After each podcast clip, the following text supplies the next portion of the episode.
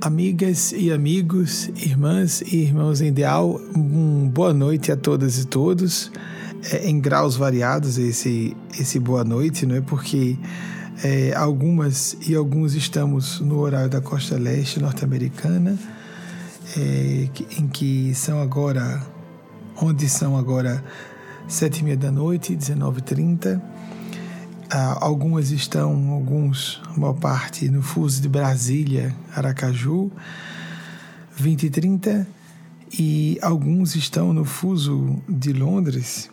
Eu não sei que se possa acessar imediatamente, mas sei que estamos, temos 23 e 31, em 31 agora.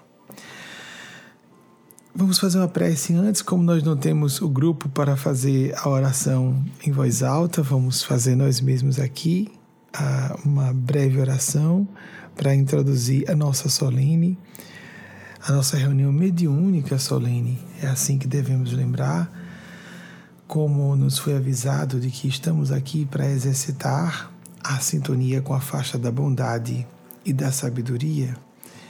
Nossa Senhora, Nosso Senhor Jesus, grande anjo, representantes críticos para nós da maternidade e da paternidade de Deus Ajudem-nos a sair da obscuridade de nossa pouca fé. Ajudem-nos a sair da concha de autoproteção exagerada em torno de nós mesmos, nós próprios e nossos entes queridos, e às vezes também incluindo projetos pessoais, posses, prestígio, etc. Que nessa noite de interações fraternas, porque, como acontece em tempo real, posso logo receber autorização, abrir a pergunta de vocês, um diálogo, portanto, de certa maneira, que nessa noite de interações fraternas sejam essas entre nós que estamos encapsulados em organismos de matéria densa ou a interação no sentido de nós na superfície do planeta e aquelas e, aqueles que adejam em faixas sublimes de expressão de, portanto, sentimentos mais elevados, de lucidez, não só no aspecto racional, mas intuicional, de uma percepção mais direta, ampla e profunda da realidade. Estamos todas e todos muito agradecidos por isso, por essa assistência misericordiosa e pedimos sua interferência para que eh, estejamos em um universo de paz, harmonia e felicidade dentro do possível num contexto de conturbação planetária como é, o que o em que vivemos nesta época. Assim seja.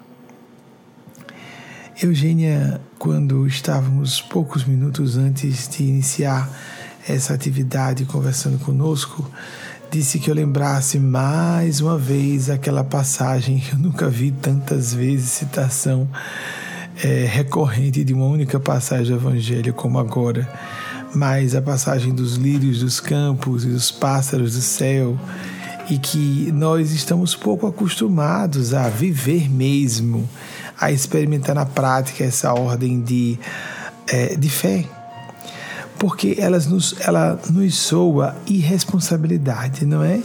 Nós temos, eu estou tendo aqui uma segunda pele, a gente aqui bota cobertas, cobertores ou ou casacos de acordo com o, o quanto tem de frio. Olha um momento bom para vocês, antes de voltarmos à estação, para vocês no Brasil agradecerem. Aí é quente até no inverno, né? Com exceção dos que estão no sul, que são pouquíssimos que nos ouvem. E no sudeste. É, mas uh, o calor é uma é um elemento que ajuda a dificultar a disseminação do vírus inclusive porque as casas e ambientes públicos podem ficar mais arejados. Podemos abrir as janelas. Então, quem precisasse, lembrando, quem precisasse recolher para descansar, às vezes um resfriado ou uma gripe, então ainda estamos no campo dos retrovírus e vírus comuns, não dessa nova cepa do coronavírus. Às vezes, um resfriado, uma gripe, a ideia nossa é, é fechar tudo, não é? Não é abrir, tem que abrir a janela para diminuir a carga viral no ambiente, contaminarmos menos as pessoas. Como fazer isso aqui? Que as casas têm que estar lacradas para haver o aquecimento, a calefação. Então, vocês estão num país abençoado e é uma oportunidade, um clima, o nosso clima temperado no Brasil, temperado para o sudeste e para o sul, e tórrido, assim dito tecnicamente na geografia, na região norte, nas, nas regiões norte e nordeste, oh, isso é maravilhoso, e boa parte do centro-oeste, isso é maravilhoso. Aqui também o ar é muito seco, aí a maior parte das cidades é costeira, o ar é bastante é, com um grau de umidade muito alto, isso tudo ajuda as pessoas a reduzirem sintomas e exigirem menos da vitalidade orgânica no combate a, a um eventual contágio com a cepa do, se eu não estiver enganado, o é, SARS-CoV. É, é isso, é Covid ou COR2? COVID. COV, só COV. COV 2. Vaguinho, obrigado, Vaguinho. Então, tu tem um técnicozinho que a Organização Mundial de Saúde estabeleceu. Não estou dizendo novidades, está todo mundo acompanhando a imprensa, por isso que o Vaguinho correu para me ajudar. Então, a passagem do Evangelho que Eugênia solicita nos acompanha muito de perto, graças a Deus. E creio que esse trabalho deva ser sempre feito com a assistência do mundo sublime é, para que nós possamos ser mais efetivos, as, os, os lírios e pássaros, lembrando que esses lírios, como todas as flores do, dos campos, não providenciam nada, existe uma inteligência, falam biólogos, uma inteligência no reino vegetal e no domínio animal de consciência. Vaguinho, você diminui o volume lá para que eu possa diminuir por aqui também, que eu já estou no limite da diminuição por aqui. Nós estamos aqui, eu e Vaguinho, dividindo função de bastidores. E tio D também. Pronto, eu tô. Ficou melhor, obrigado. É, quanto existe inteligência, segundo biólogos, no nível vegetal e no animal. Então, o que existiria de diferença na condição humana é uma inteligência mais sofisticada, mais complexa e às vezes que nos atrapalha bastante. De quando você vê informações que eu pedi, você pode vir aqui trazer, tá certo? Lembrando que nós também temos a oportunidade de vocês fazerem perguntas através de Delano. Então, vocês, quando eu falei isso, vocês em qualquer momento podem trazer, a, mandam para o celular WhatsApp de Delano as informações que vocês desejem, que sejam informações mesmo, provocação, pergunta, ou é uma questão a ser desenvolvida. Entretanto, o que Eugênia pediu que eu também falasse com vocês, além desse exercício de fé no cotidiano, porque nós achamos que isso seja perda do controle, falta de consciência e responsabilidade, não posso confiar em Deus. Mas nos momentos em que nós julgamos, nos julgamos muito responsáveis quando ah, somos muito efetivos para a vida profissional, vida acadêmica, sabemos muito como providenciar e nos sentimos muito responsáveis e adultos e maduros porque sabemos tomar conta da própria vida e a gente vê que isso pode para muitos e muitas parecer tem uma fé bem consolidada, a gente passa por um teste como esse de repente nos sentimos completamente sem controle na, da situação. De repente nós sabemos que por mais que alguém tome precauções, pode contrair a nova cepa do coronavírus. De repente nós sabemos que podemos ser um número na estatística dessa nova pandemia. E então nós nos vemos o que somos, iguais aos nossos irmãos e irmãs em humanidade, essa igualdade a, o lema da Revolução Francesa, que tentou trazer de uma perspectiva humanista as propostas de Nosso Senhor Jesus, agora ficam a esse que é um dos lemas, ele fica assinalado a igualdade de uma maneira dramática e literalmente dramática, não é? Porque diz respeito ao direito oportunidade e não dever à vida física. A vida física é um direito, não dever que esse direito vai nos ser cancelado em algum momento a vida física. Essa vida física teremos outras por misericórdia de Deus. Porque só não teremos outras vidas físicas aqueles que estivermos em nível crítico ou búdico de consciência. E aqui ninguém está. Felizmente sabemos disso, né?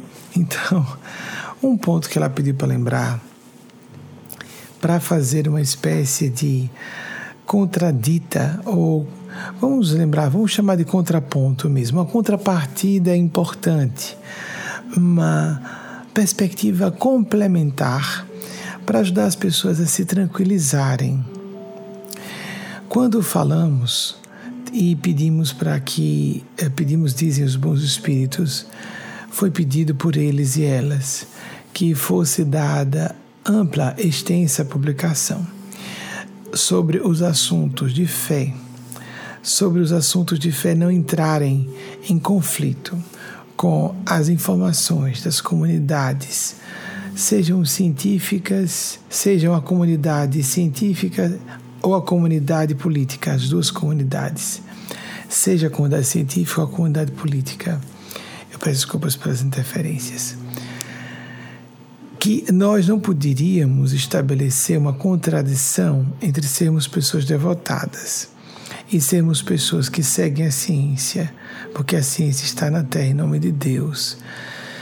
Isso poderia implicar que algumas pessoas presumissem que seguir o noticiário era uma forma de ouvir uma espécie de boletim do céu. Também não de que todas as informações detalhadas quanto à quantidade de morte de pessoas e de registros formais de novas é, é, novos casos confirmados, que esse tipo de informação alardeado na imprensa com muito gosto, porque inclusive está sendo esse gênero de informação bastante acessado, é, de modo algum isso é um boletim do céu ou configura algum elemento da nossa fé. O elemento da, da lúcida perspectiva e vivência da transcendentalidade diz respeito a não contraditar a racionalidade, a, o bom senso da ciência.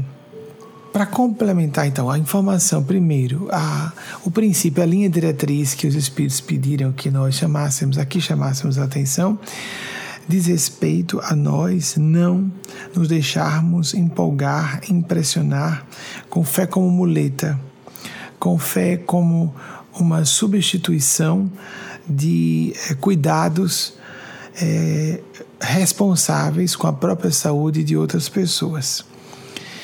E esses cuidados responsáveis relacionados às balizas apresentadas por autoridades dos, da comunidade científica e por autoridades as que são conscienciosas, as autoridades de saúde pública.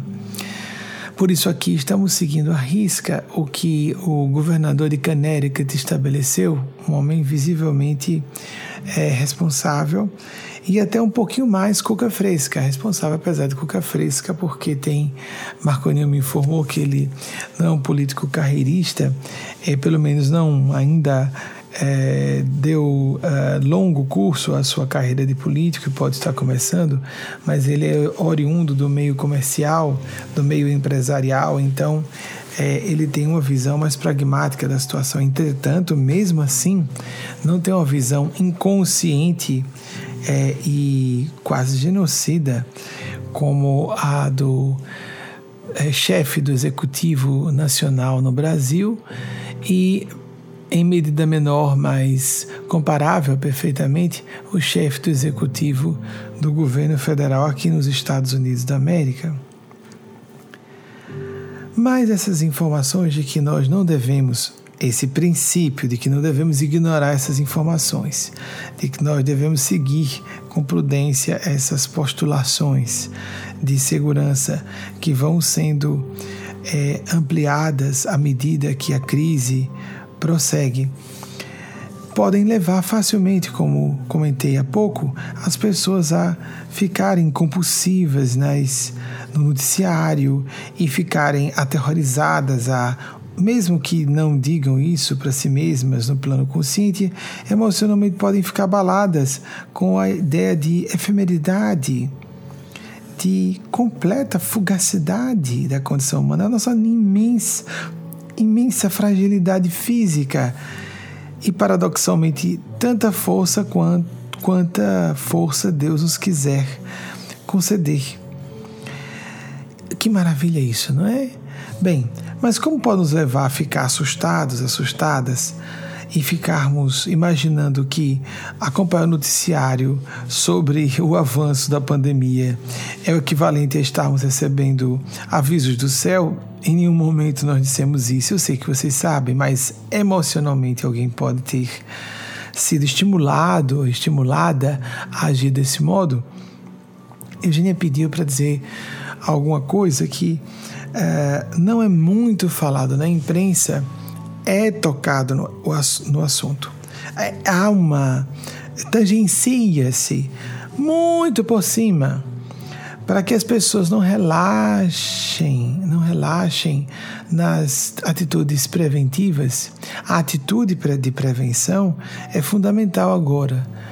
E já que estamos na Califórnia com praias cheias, foi uma notícia, na Inglaterra, no Brasil, os jovens estão julgando, principalmente, eu creio que sejam jovens, não é?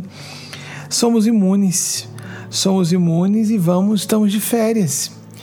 Não só demonstram total irresponsabilidade com as pessoas mais velhas com quem convivam, mas também uma total uh, manifestação de obtusidade, falta de inteligência falta de informação tecnocientífica, ou então eles acham que, ou elas, essas pessoas que estão lotando as praias, não pessoas jovens, há pessoas jovens bem responsáveis e lúcidas, mas as pessoas que estão achando que estão recebendo férias, que quarentena dentro de uma epidemia, em graus variados essa quarentena, vamos entender, vamos falar assim em português que é mais simples, que em inglês há vários termos para isso, e que é quarentena para uma pandemia não, a Organização Mundial de Saúde não, não declara uma pandemia por brincadeira. A última vez que foi declarada uma pandemia, em 2009, foi nada comparável ao que nós estamos vendo hoje. A situação hoje é gravíssima. E, entretanto, nós estamos notando pessoas que imaginam que qualquer é, indivíduo mais informado, qualquer pessoa que deseje se alinhar com as considerações de autoridades públicas mais judiciosas e ah, integrantes ou a própria comunidade, integrantes da comunidade científica médica ou representantes da epidemiologia, por exemplo, que venham ao público trazer seus, seus, seus pareceres. Como falei daquela geriatra é bem é, apropriado o que ela disse, não precisei ouvir o que outros componentes da comunidade médica geriátrica tinham a dizer, porque ela foi muito sensata. Estamos no estado de guerra, idosos devem ficar em casa, ponto. Idosas devem permanecer em casa, ponto. Simplificar assim para favorecermos a segurança de todas e todos. Eugênia pediu para trazer dois pontos que são é, falados muito é, ela, dentro do segundo ponto, ela inclui, divide em duas partes e se tornam três, basicamente. É porque ela quer destacar um de um conjunto de fatores que está dentro de um fator, como se fosse uma espécie de ramo de elementos. Mas o primeiro, Nessa questão da contração do vírus, permitam-me, amigas e amigos médicos, médicas, há vários e várias me ouvindo no momento. Por favor, falem com Delano imediatamente se eu cometi algum equívoco. Existe um elemento muito importante no contágio de uma é, enfermidade infecciosa, de origem infecciosa, é, que pode ser de origem bacteriana, nesse caso em particular né? Existem fungos, as, as bactérias, quaisquer micro-organismos. Nesse caso, é um vírus de uma família de vírus bastante letais. Existe uma, um conceito denominado carga viral. E que é bem isso. quantidade de vírus com que a pessoa teve contato. Então, essa é a primeira questão que ela pediu para eu falar para vocês. Porque quando a pessoa vai à imprensa e lê alguma coisa um pouquinho mais, ela imagina que está tá tudo perdido. Que ela não pode nem abrir a janela de casa porque ela vai respirar e da via pública ela vai pegar o coronavírus no ar.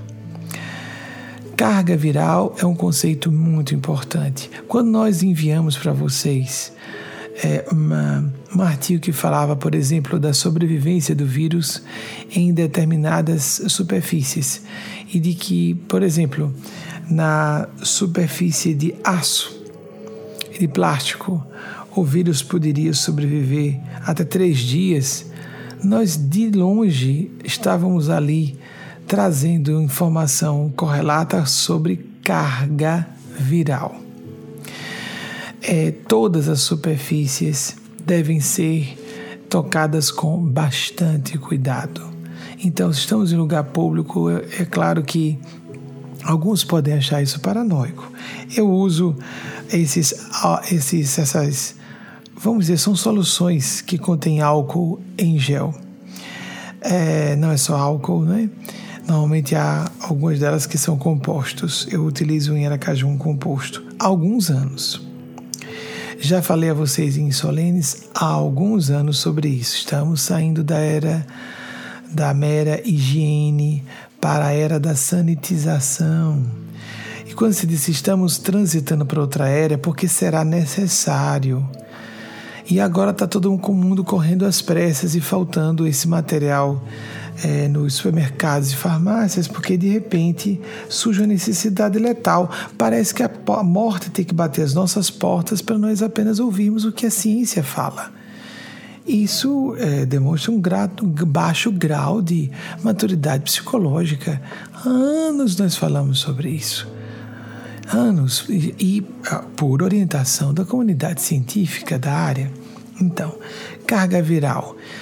A pessoa tocou pode ter tocado uma superfície contaminada e involuntariamente ter tocado o rosto. E isso não significa que, por causa disso, primeiro, ela de fato foi contagiada pelo vírus. Segundo, que ela vai é, desenvolver uma quantidade tal de vírus a ponto de aparecer num teste. Terceiro, que a partir daí ela vai desenvolver a Covid-19, que já é a enfermidade causada por essa nova cepa do coronavírus. Quarto, que ela vai vir a óbito. São quatro dimensões, quatro etapas com um abismo entre elas. E a pessoa parece que tocou um corrimão, vou morrer. Vocês entenderam que não pode se é, raciocinar assim, mas algumas pessoas estão sentindo assim e julgando que essa emoção é um fato? Não, não é um fato. Isso é histeria. Então, e eu estou rigorosíssimo atendendo as solicitações dos guias espirituais. Quando Eugênia, quando uma das nossas amigas aqui, que está nos ouvindo, as duas devem estar nos ouvindo, quando é, uma de certeza eu sei que está, a outra é garantido que esteja. Eu não vou perguntar aos espíritos sobre isso, a não ser que eles achem importante. Quando uma de nossas amigas, ainda aqui nos Estados Unidos, gripou, e eu tinha a intuição de que se tratava de gripe. Fui falar com a Eugênia e uma outra que estava hospedando, a que estava gripada, perguntou se ela deveria ficar em casa ou não. Antes de eu ler que ela já havia perguntado, já tinha orientação de Eugênia, porque eu perguntei, Eugênia, o que, que eu faço aqui sobre isso? Ela, siga os protocolos de segurança pública. Simples assim. A espiritualidade superior não existe para é, derrogar é, propostas responsáveis de autoridades científicas e autoridades públicas que estejam agindo de forma é, responsável, decente e, portanto, cuidadosa, cumpridora de seus deveres com as populações é, pelas quais são responsáveis, uma prefeitura em relação àquela cidade, um governo de estado em relação àquele estado, etc, etc. Seguir os protocolos de segurança eu tinha a impressão de que a moça estava com uma, um resfriado, um vírus comum, e de fato, pela velocidade com que uh, os sintomas desapareceram, foi sinal. Foi, ficou uh, equivocadamente inequivocamente comprovado é porque o ato falho não é muito seguro que tenha sido isso, então não é inequívoco, não. É, com bom grau de segurança, podemos afirmar que ela não havia contraído o coronavírus é, e sim uma gripe comum. Porque não uma moça tão jovem, então para aparecerem os sintomas e dois dias depois estar completamente bem praticamente, provavelmente não é um vírus comum. E se fosse o Covid, a pessoa passaria algum tempo padecendo uh, da, dos sintomas, mais provavelmente ela não fez o teste do Covid. Mas presumimos que não tenha sido Covid, a probabilidade é muito grande de que não tenha sido perdão, que ela não tenha desenvolvido os primeiros sintomas da Covid, que não tenha sido o vírus da Covid que gera essa nova, mais letal forma de virose, não forma de gripe, forma de virose. É, então, há semelhanças muito grandes com os sintomas da gripe, mas não é uma gripe comum. É uma virose mais grave, muito mais letal do que uma gripe comum. É uma virose comum como uma gripe, como até um resfriado que nenhum vírus é um retrovírus que provoca. Muito bem. Carga viral. Então, eu estou no ambiente. Então, se houver ali uma pessoa, eles falam sobre o distanciamento social a dois metros de distância. Por quê? É esse princípio da carga viral que está em vigor aí, que está determinando que distância devemos dar. Dois metros de distância significa que a dois metros de distância de uma pessoa que está, que especula-se quando se pede dois metros de distância, conjectura-se que aquela pessoa que está apenas dois metros de distância está com o coronavírus. Ou já no início da Covid-19, os primeiros sintomas que podem não ser muito perceptíveis. Ou pode ser alguém que está com vírus e é assintomática. E esses dois metros são considerados seguros. Vocês percebem que esse princípio da carga viral é importante? Até as regras de segurança serem estabelecidas. Então, é claro, usar luvas. Quem quiser usar máscaras em lugares mais contaminados, médicos e médicas e profissionais de saúde, de um modo geral, tem que ter muito mais cuidados sobre a maneira se estiverem tratando de pacientes com enfermidade. Mas se alguém quiser usar máscaras, etc., muito mais importante é utilizar luvas e não levar a mãozinha com a luva ao rosto e utilizar na mão com luva, se possível, porque as luvas em público, se a pessoa quiser ser bem criteriosa, porque às vezes existem microfissuras na epiderme, então a pele tem pequenas aberturas, a pele é toda porosa, não é? Por isso que a gente passa pomadas ou cremes e logo é absorvido. Então não é correto é, a gente está, numa época como essa, tocando em lugares em botões de elevador, maçanetas. Usem um lencinho de papel para tocar o botão do elevador do apartamento de vocês, em que vocês estiverem. Usem um pedaço da manga da roupa, um pedaço do vestido, o que for. Mas melhor, um guardanapinho depois jogar fora. Eu uso isso entrando em banheiro público há muito tempo para maçaneta de banheiro público aquelas maçanetas são todas porquinhas, então bem sujinhas, com todo tipo de patógenos que podem gerar uma infinidade de enfermidades. Sim, tranquilizemos-nos. É necessária uma carga viral alta, mas nós não devemos deixar de ter cuidados com relação a isso.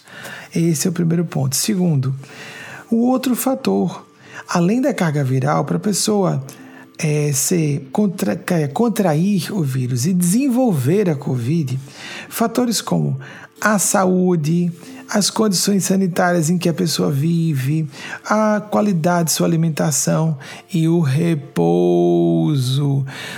Está se falando muito pouco sobre isso. A pessoa está tendo um achaquezinho, se sente mais fatigada, durma, deite-se. Falo como alguém que está se pegando pela gola para fazer isso. Está mais molinho, deite-se. Não consegue pegar no sono, fique deitado um pouquinho. Não é para se entregar à moleza, a gente tem que lutar contra a enfermidade, mas dar tempo ao corpo, que o corpo está pedindo. Vocês compreendem? Então, não é se entregar pronto, estou morrendo. Não, não, não. Mas estou com alguns dos sinais que podem ser provocados por um eventual contágio do coronavírus. É bem é para tratar assim, com essas é, considerações condicionais. Nós não podemos é, cair para a certeza, tanto é que as pessoas entram em pânico, como se já estão certas que estão com o vírus. Isso é emocional, isso é histérico. Ter muitos cuidados não tem nada a ver com o estado de pânico, de histeria, e isso não condiz com a nossa fé. Inclusive porque a nossa fé pode ser de é, desencarnarmos, temos um bom cuidado médico para não desencarnarmos com muito desconforto e passarmos para outra dimensão, para uma situação muito mais feliz. E isso é a fé lúcida que nos deixa tranquilos ainda com a possibilidade não muito confortável. Ninguém quer desencarnar imediatamente. Sobremaneira, se a pessoa intui que os propósitos de sua encarnação não foram conclusos. Então, é, voltando, não se fala sobre isso. Quase todas e todos vocês, vamos colocar assim, eu prefiro dizer, todas e todos vocês têm é, conhecimento básico sobre princípios sanitários e higiênicos. Mantém suas casas limpas, banheiro, cozinha. A cozinha é o lugar mais sujo da casa, principalmente a pia da cozinha, mais sujo mesmo, em quantidade de micro-organismos, aqueles que são patógenos, geradores de enfermidades, mais do que o aparelho sanitário. Então mantermos as, as nossas, nossas casas limpas e temos cuidado quando estivermos em lugares públicos. Quase, quase todos não, todas e todos aqui são informados sobre isso. Nós falamos bastante sobre isso e levamos as pessoas a levarem a sério essas informações. Alimentação, fiquemos atentos, atentas não é só a questão do, da alimentação, é a alimentação die, dietética, é, a não ser que a pessoa seja diabética. Ah, vamos ter cuidado para não engordar. Não, engordar não é bom nesse momento porque a obesidade sobrecarrega o organismo. Mas agora não é hora de precise perder uns dois quilinhos. Não, dois quilinhos podem ser uma reserva para enfrentar o coronavírus e um eventual Covid-19.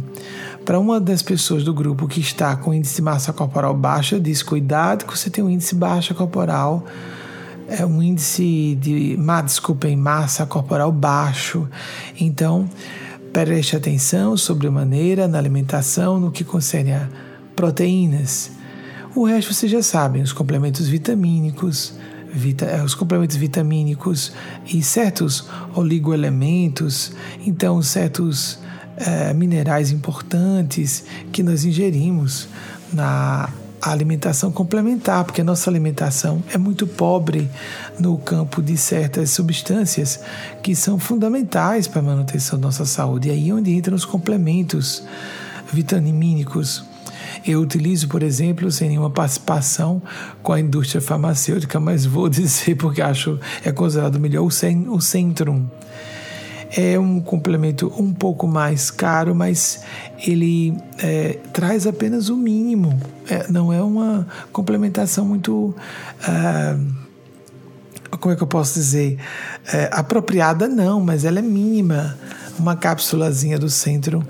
Aqui nos Estados Unidos há é, especificações várias desse que é considerado o melhor complexo vitamínico e não só de vitaminas, mas de outros, outras substâncias importantes, não é? Que para a nossa a manutenção da estabilidade orgânica física. É, existe aqui, por exemplo, nós tomamos Eidelano, o Centrum para homens com mais de 50 anos. Wagner toma Centrum para homens, porque existem substâncias mais necessárias para mulheres, outras para homens outras para homens mais velhos. Então tomamos o centro já há um bom tempo, desde mais ou menos meus 46 a 47 anos lá atrás. E eu tomava especificamente o centro para homens com mais de 50. Eu já me considerava dentro da casa de 50 anos por causa da hiperobesidade e as doenças crônicas que eu apresentava na época que desapareceram. Raramente eu tenho um pico de pressão, não costumo estar usando é, antihipertensivo a minha diabetes sumiu, como acontece com quem emagrece muito, não é? As comorbidades desaparecem, muitas delas somem definitivamente. E é, embora eu seja uma pessoa com sistema respiratório frágil, então eu sou um pouquinho do grupo de risco, sim. Porque estou perto de 50, me considero na casa 50, é, embora vá fazer 50 apenas em outubro, e tenho problemas respiratórios desde a infância. Então, isso é uma característica, uma, uma, uma, uma parte frágil do meu sistema orgânico. Temos que ficar atentos se pertencemos a um grupo de faixa de risco e qual é o nosso risco, não é? Então, há, muitas, há muitos amigos e amigas que me ouvem que estão próximos ou passando da casa de 60, ou passando da fronteira de 60 anos. Então, essas pessoas temos que ter mais cuidado. Eu estou me incluindo no grupo dos mais velhos e com algum risco. Eu cheguei a falar aqui no momento, numa extensão de uma solene, que eu não pertencia ao grupo de risco. Não, pertenço sim. Pertenço pouco, mas pertenço. Não estou na terceira idade propriamente. E eu tenho um aspecto dos que eles apresentam perigosos, pessoas com problemas respiratórios crônicos, antigos. Os meus não são tão agudos, mas é, são. Ah, então não tenho problemas respiratórios agudos, mas eu tenho problemas respiratórios crônicos, antigos, muito antigos, desde a infância. E qualquer questão minha, minha respiração, os, os, os pneumologistas dizem que é dura, é, da última vez que eu fui examinado por uma médica que não tinha examinado é, do solto quântico mesmo, o, a minha respiração, disse: é, Eu noto uma certa, como se fosse uma pequena alergia, uma pequena asma. Aí eu disse a ela, é, Fátima Albuquerque: Fátima, minha respiração é sempre assim. Eu não sei se você lembra, Fátima, que eu disse isso, Fátima Albuquerque. Temos mais uma Fátima que eu tenho que dizer o sobrenome, né? Fátima, minha respiração é um pouco dura sempre todo pneumologista, ela é cirurgiã plástica, mas os pneumologistas quando dura sua respiração é um pouco difícil.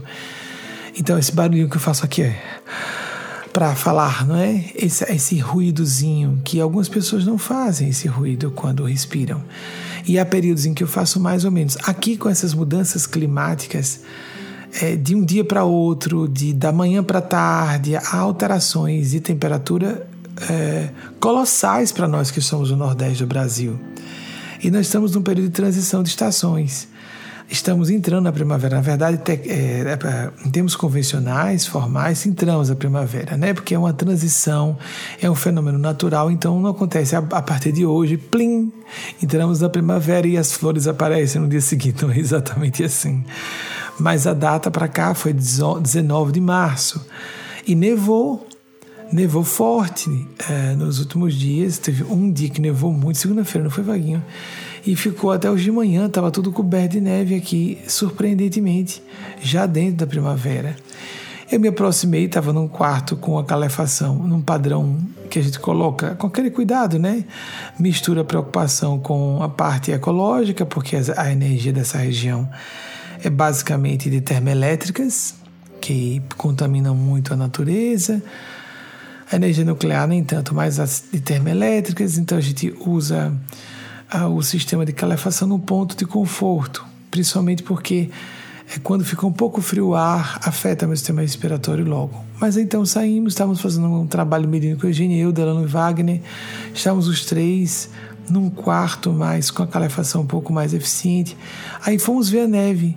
Logo que me aproximei da janela que irradiava, na verdade, sugava o calor, irradiar frio não, sugava o calor da casa, eu senti a garganta imediatamente se incomodando. Daqui a pouco eu estava rouco, com dificuldade de respirar.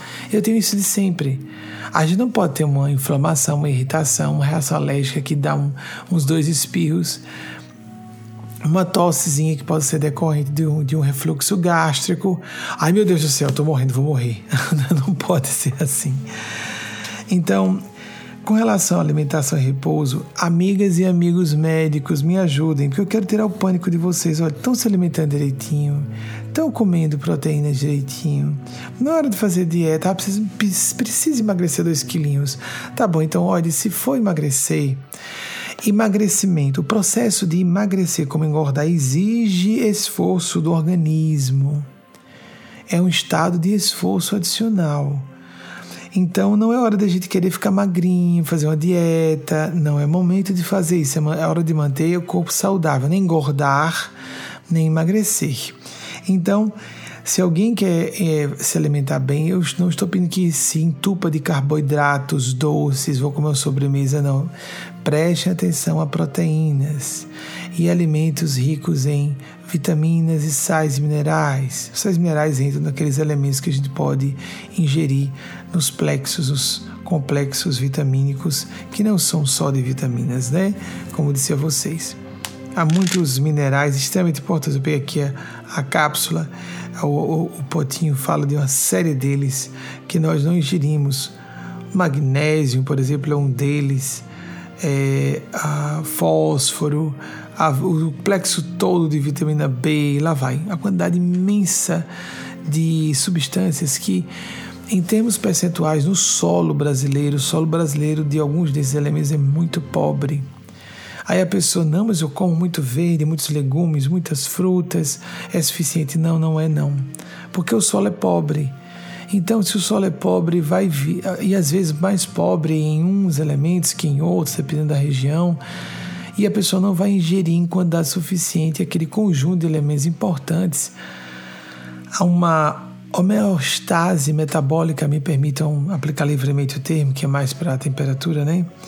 Um equilíbrio, pronto, um equilíbrio metabólico em nível ótimo.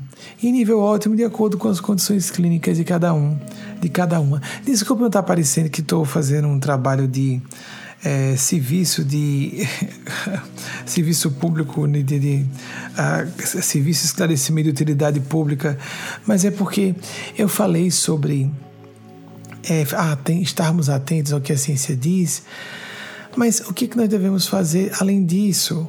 Um de vocês telefonou para um número lá para emergência. É, você é caso suspeito, fica 14 dias em casa. Nossa, que tranquilizador, hein, gente? Não é assim que se fala.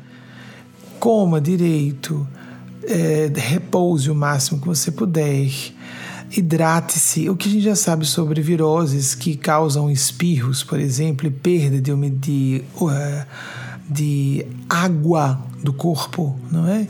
Então, coriza, espirros, tosses. Nos hidratarmos bem. Se a pessoa tem que tem muita gente com pouco hábito de se hidratar, bota um copo de água, uma garrafa d'água próximo. Ou um suco com, com, com adoçante do seu agrado, se não quer beber água, a gente toma água aos golinhos. Eu tenho sempre, desde a adolescência, eu mantenho um copo de água perto de mim. As pessoas achavam estranho, mas eu sabia que era importante da adolescência, anos 80, isso mesmo. Um copo de água que caminhava para tudo que é lado com um copo de água próximo. E eu não fico bebendo de copos inteiros. Às vezes eu tomo, quando eu percebo que eu demorei um pouquinho mais. Mas eu tomo golinhos de água o dia todo, o tempo inteiro, tomando golinhos d'água. Agora, em pleno século XXI. Agora, no final da década passada, as pessoas começaram a aparecer com suas garrafinhas d'água e esquecidas que elas podem ficar altamente contaminadas. Elas têm que ser substituídas com frequência, porque não se pode, não se pode utilizar, até onde eu sei, principalmente descartáveis, detergentes comuns, porque eles ficam impregnados nessas garrafas e eles, eles acumulam micro-organismos da própria pessoa, ficam colônias lá dos nossos próprios patógenos, o nosso, da nossa própria, uh, nosso próprio uh, como é que eu posso dizer, meu Deus, nosso ecossistema de patógenos, nós temos um ecossistema, é? Próprio, um microsistema de micro-organismos.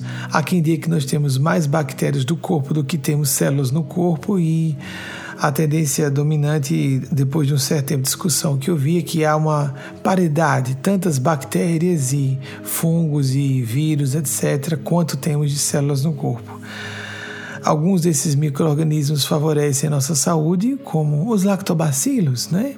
as bactérias do bem, e é, que os, micro, os probióticos é, nos ajudam a manter.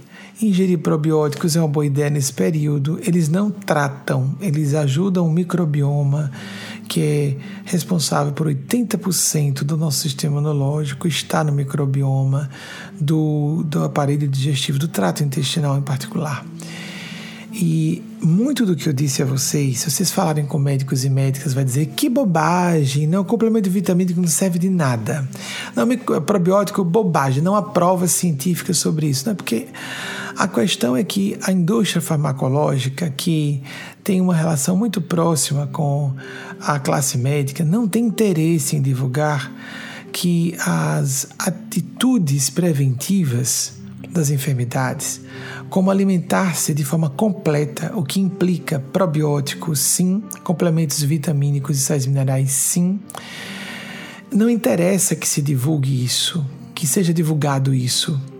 Então, fiquemos atentas, atentos e nesse momento tomemos as precauções certas. Não, não vamos seguir, qualquer coisa que se divulgue na internet, principalmente por WhatsApp. Chequemos as fontes seguras. Esse assunto sobre a medicina ortomolecular, é sobre a importância de complementos vitamínicos e de sais minerais e uh, de probióticos, esse assunto tem sido estudado há muito tempo. Há evidências científicas muito bem embasadas para isso. Só não há interesse que isso seja divulgado, nem para os próprios médicos e médicas. Alguns podem responder com muita honestidade que isso não tem efeito porque eles estão ouvindo a parte dominante da comunidade médica que está entrelaçada com a indústria farmacêutica, mesmo que a pessoa não tenha intenção. Ela apenas não percebe que está sendo manipulada por pessoas que representam as indústrias farmacêuticas, que são poderosíssimas, não é? Então, é hora de ficarmos atentos, atentas a todos, todos esses uh, ângulos de observação relacionados ao, a essa pandemia. Com, com isso eu quero dizer, tranquilizar-se. Tá com tosse, tanta coisa pode gerar tosse, até um acesso de nervosismo, até autossugestão. Ai meu Deus, será que eu tô com vírus? Vocês compreendem? Ou então, ai minha Nossa Senhora, vai deitar. É, peraí, tô com o nariz entupido. Então use um vasoconstritor para não ficar nervoso ou nervosa. Eu soube de um senhor que a esposa disse assim: Olha, foi um vexame essa noite, porque ele. Temos algumas pessoas de terceira idade aqui. Ele estava durante a noite toda, porque o homem, quando adoece, fica 100 vezes mais fresco do que uma mulher, né? Vocês já viram? Eu estou falando de homem hétero. Se for gay, não, já às vezes não é tão fresco assim. Frescura é coisa de homem hétero, não é coisa de mulher e de gay, não. então diz que ele ficava, não deixou dormir. Por quê? Porque ficava assim. Como se estou morrendo, estou morrendo, vou morrer, vou morrer, estou morrendo. Porque está respirando assim, fulano. A mulher que já conhece o homem há mais tempo, né? Eu não consigo respirar direito. O que foi? Estou com o nariz entupido. Então use o remédio. Não, não, não quero utilizar é, o, o, o elemento, o, a medicação para desobstruir as fossas nasais, isso faz mal, isso é vasoconstritor. Querido, o remédio existe para quando a gente está doente, para você poder dormir. Não é mais importante você respirar e dormir. Pronto, aí ele tomou, pronto. Aí começou a melhorar. Conseguiu dormir, parou de ficar a noite toda, né? Então. uma gripe normal que passou. Então, os dois curados, um casal. Então, é, fiquemos atentos a isso, porque somos muito. Tem uma pandemia de pânico paralela à pandemia do coronavírus. E eu acho que essa pandemia do pânico é maior. Tem pessoas oscilando entre os extremos. Quando eu falo todos esses cuidados assim, aí alguns de vocês, nossa, quanto exagero de Benjamin, né? Ó, ó, ó, ó, ó. Eu estou sob influência da espiritualidade maior. E sobre esse assunto de saúde, os paranoicos quase sempre têm razão. E os paranoicos quase sempre têm razão sobre tudo. São os paranoicos que chama-se paranoia, né? Pessoas mais prudentes, mais alertas ao que a ciência fala, mais atentos para o que as outras pessoas. Deixa para lá, que bobagem, se deixe disso levantar de ombros, aquele largar de ombros que diz que dá aí sim um sinal de maturidade psicológica. Comigo não vai acontecer isso. Eu, tão saudável, vamos para a praia, vamos à la praia, como se falou num refrão de música é, de, de um hit internacional dos anos 80. Vamos à La Praia? Então as, pra, as praias lotadas. Ah, eu sou jovem, não vou pegar. Aí na praia a pessoa se submete ao sol, dependendo da região, o organismo tem que trabalhar com mais esforço para manter a homeostase, aí realmente a homeostase no sentido melhor da, da aplicação do termo, térmica. O coração, o sistema circulatório é forçado para manter o equilíbrio da, da, temperatura do corpo, desidrata, porque a pessoa nem presta atenção que está se hidratando exposta ao sol, bebe e a bebida arrebenta com o micro, microbioma do trato intestinal e ela fica com o sistema imunológico mais frágil, dá um abracinho ali numa gatinha, dá um beijo beijinho em outra gatinha, então vão espalhando o coronavírus para eles próprios virem a baixar o hospital e virem a ser internados no UTI eventualmente, eventualmente, não estou dizendo que são todos, mas alguns podem estar achando que estão completamente imunes só porque são jovens e podem baixar a UTI e podem não sair vivos fisicamente da UTI. Olhem que número assustador que eu soube da cidade de Nova York. Vaguinho, isso é cidade da cidade do estado de Nova York. Estado, do estado inteiro de Nova York, que teve mais novos casos no dia de ontem do que a Itália inteira. 53% das pessoas que estão com a Covid e eles estão aqui a, com a interrogação. Os especialistas estão preocupados em saber o porquê. 53% são de pessoas entre 20, 18, 18 anos e 49. 53% das pessoas que estão com a Covid-19 os leitos de UTI estão com um percentual assustador de pessoas com, que seriam completamente fora de grupo de risco. Isso é importante que se diga, porque tem gente que só se preocupa com a própria saúde. Vovó e vovô que se danem. Eu não vou de curtir La Playa, se eu posso curtir La Playa, dane-se quem é mais velho que morra já viveu sua vida. Tem muita gente que da boca para fora não diz isso, mas da boca para dentro pensa, sente e a gente sabe que é isso porque se comporta dessa forma. Essa pessoa pode até honestamente negar que pensa ou sente isso. Eu quero dizer, ela pode estar enganada, não tem acesso, mas o comportamento revela. É, fui fazer, fui jantar pedi licença, porque Eugênia disse: vamos fazer alguns encontros fraternos para compensar os, a falta do contato com o grupo todo. E passarmos para um lugar público, porque o Quantum Leap, como muitas e muitos de vocês já visitaram aqui, fica na parte, no piso inferior, subterrâneo, de um local público, um banco. Então, evitar o máximo possível. Existe aquele corredor dá para salas que são utilizadas em horário comercial. Tem uma, um consultório de quiropraxia, por exemplo, é, e próximo. É, e é isso, tem um Besucho. Isso aqui é quiroprata, mas eu acho que é quiropraxia, desculpem. É, pode ficar corrigir vídeo dele, você vai consultar, né? Então, há movimentação de pessoas que nós não sabemos quem são. Então, quando a da última ou penúltima, a penúltima vez falei com Belly, e Beto, pais de Luquinhas, é isso mesmo, né, Desucho? Obrigado. É, com Bela e Beto, aí só podemos é, fazer a terceira casa que visitávamos, podemos é, fazer um, um, jantar em casa de vocês.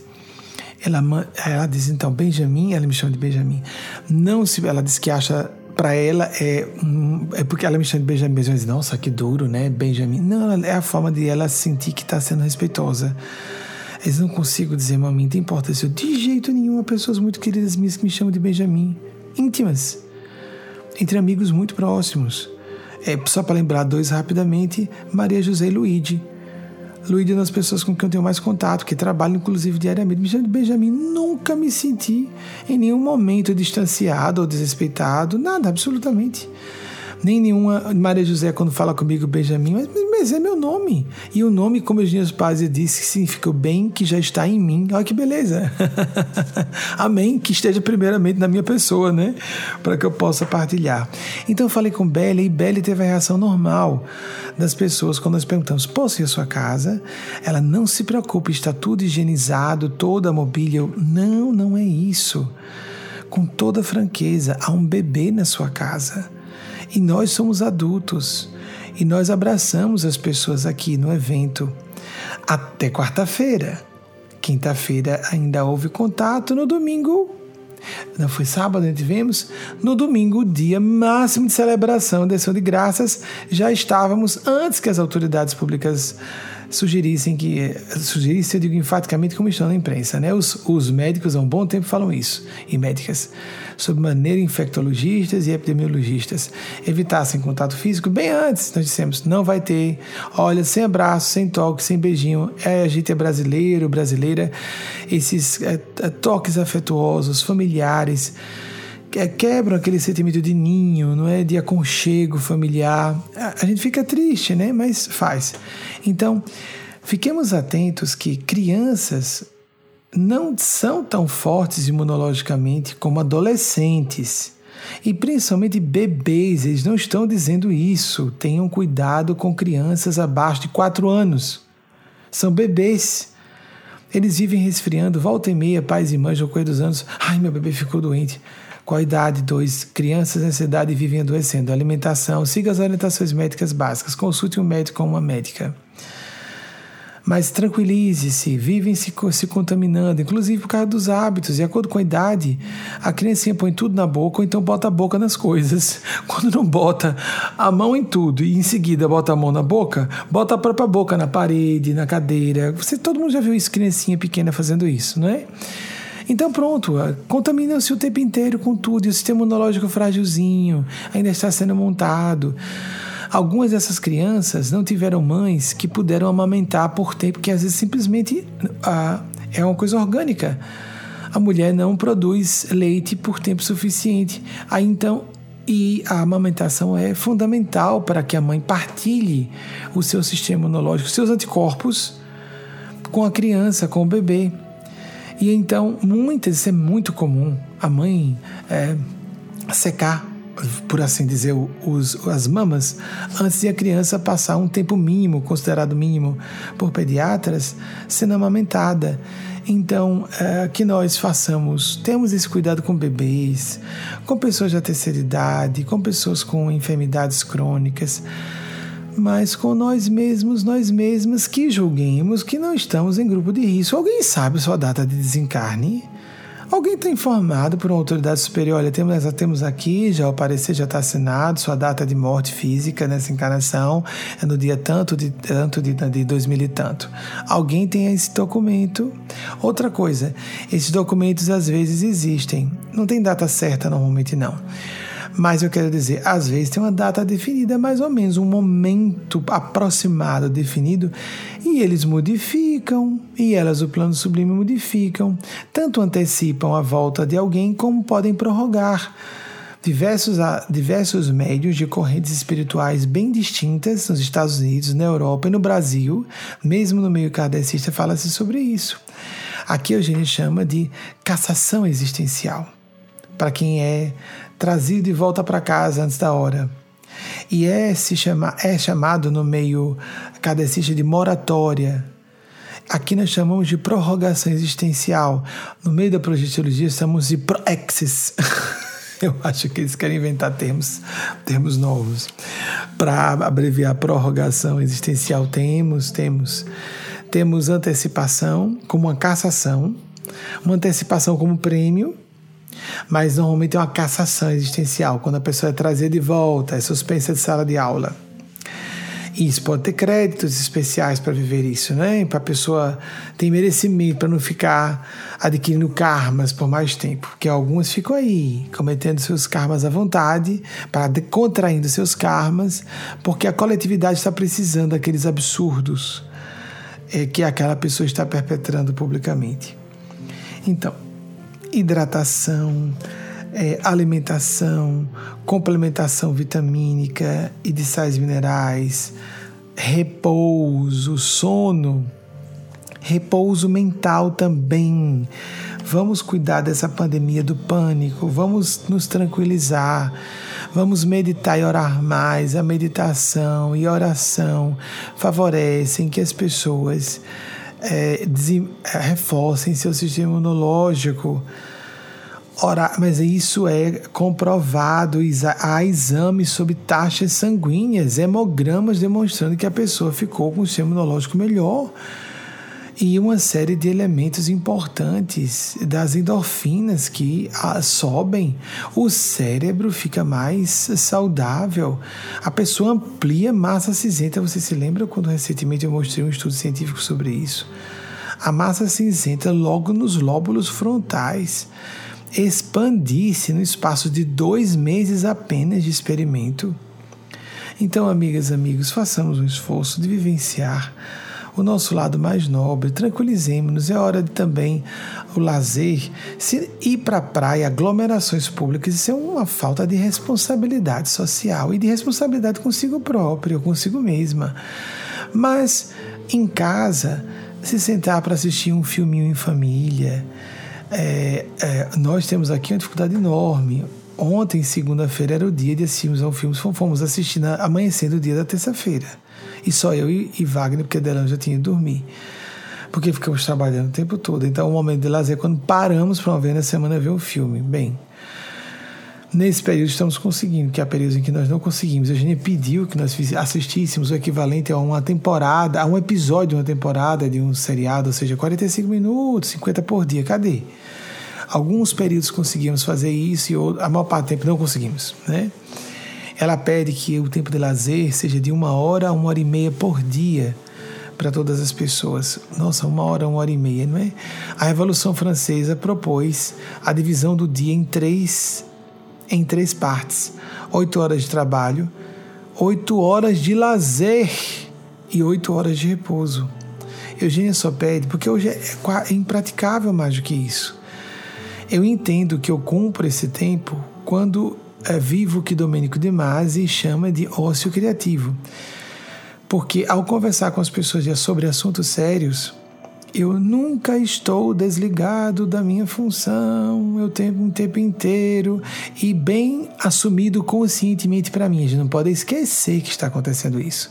Então, tá lá com a função, a função em psicologia se chama de uma máscara porque é o equivalente ao médico que nunca deixa de ser médico mesmo em casa, ao psicólogo a psicóloga que fica o tempo inteiro em casa continua psicóloga. A gente não deixa de ser o que a gente mais estudou, não deixa de estar conosco. Mas no meu caso é uma responsabilidade séria. Estou com um grupo de família, estou na casa de, de amigos e amigas.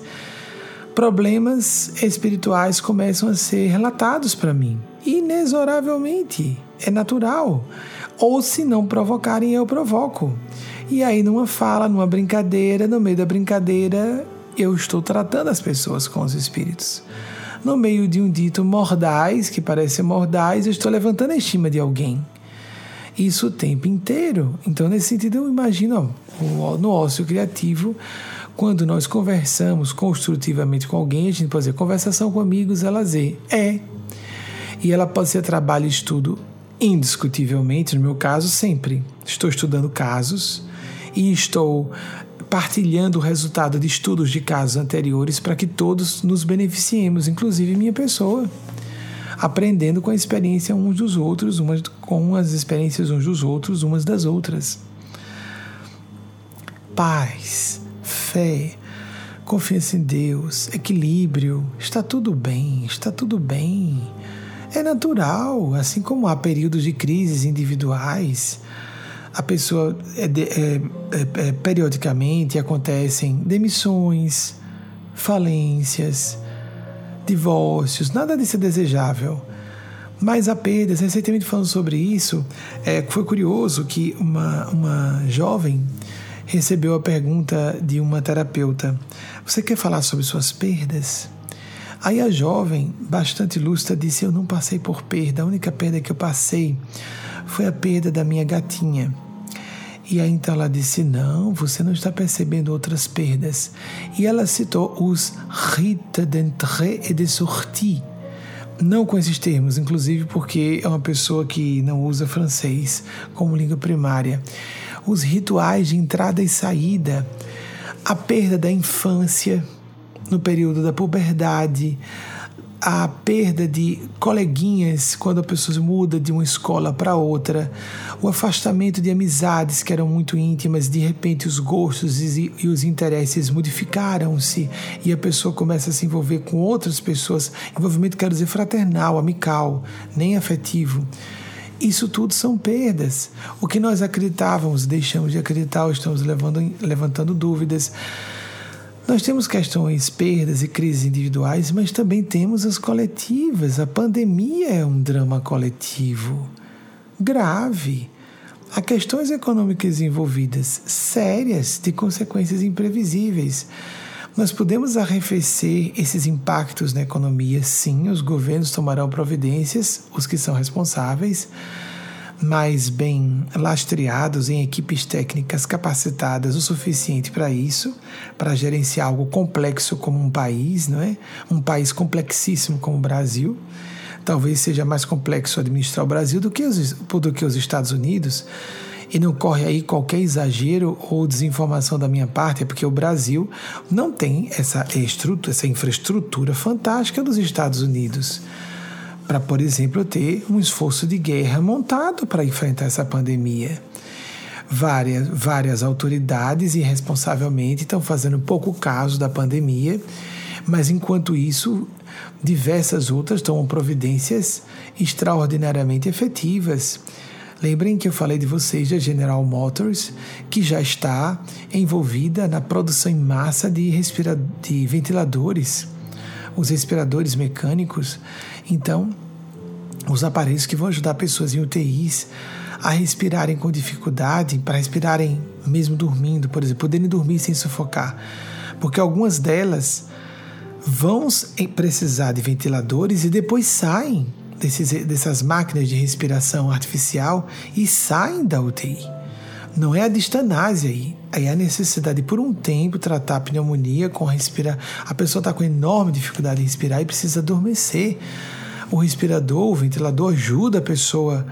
Esses aparelhos de respiração artificial ajudam a pessoa a respirar enquanto ela adormece, descansa, para poder se reparar, se recuperar. Isso não é distanase, isso é tratamento. Centros de tratamento intensivos ou unidades de tratamento intensivos existem em nome de Deus então, é, tá, o Brasil está se preparando dessa forma? De modo nenhum, nós não temos preparo no Brasil para isso. Então, o, os Estados Unidos, a Organização Mundial de Saúde, deu alerta que pode se converter a qualquer momento no epicentro da epidemia, da pandemia. Agora, o epicentro é a Europa, daqui a pouco podem ser os Estados Unidos, muito provavelmente serão, de acordo com o andamento da carruagem, com o andar da carruagem, por, é, por conta de haver essa, esse, uh, esse valor é, bastante tradicional para a cultura americana no direito de ir e vir. As pessoas se sentem muito violadas com o sentimento de ficarem presas em casa, mesmo acostumadas nessa região mais ao norte dos Estados Unidos, tanto no Nordeste aqui, é, a região de New England, onde nós estamos, como do Noroeste, a região de Seattle, o Vale do Silício, etc., de São Francisco, não acredito que pegue tanto, mas a região de Washington, o Washington, o estado, não é? Lá no extremo noroeste norte-americano, que ali é muito frio também. Então, nessas regiões, uh, o Canadá inteiro, né, também que está uh, todo acima dessa latitude norte-americana, praticamente todo ele, a não ser com algumas partes, é porque a, a, a, divisão não é uma linha reta né, entre Canadá e Estados Unidos. Então, alguns pontos nos Estados Unidos adentro, latitudes mais altas, que alguns pontos mais ao sul do Canadá adentro em posições mais baixas que essas regiões mais ao norte dos Estados Unidos. É só ver o mapa que vocês vão ver com clareza o que eu estou dizendo. Mas o Canadá, da forma geral, está todo mais ao norte. Né? Então, é, eles são muito mais preparados para enfrentar. São países ricos e organizados, com instituições fortes. Então, o que nós devemos fazer? Minha função aqui, todo mundo já sabe, orar, meditar. Vamos orar mais. Vamos lembrar que algumas pessoas estão tendo surtos obsessivos.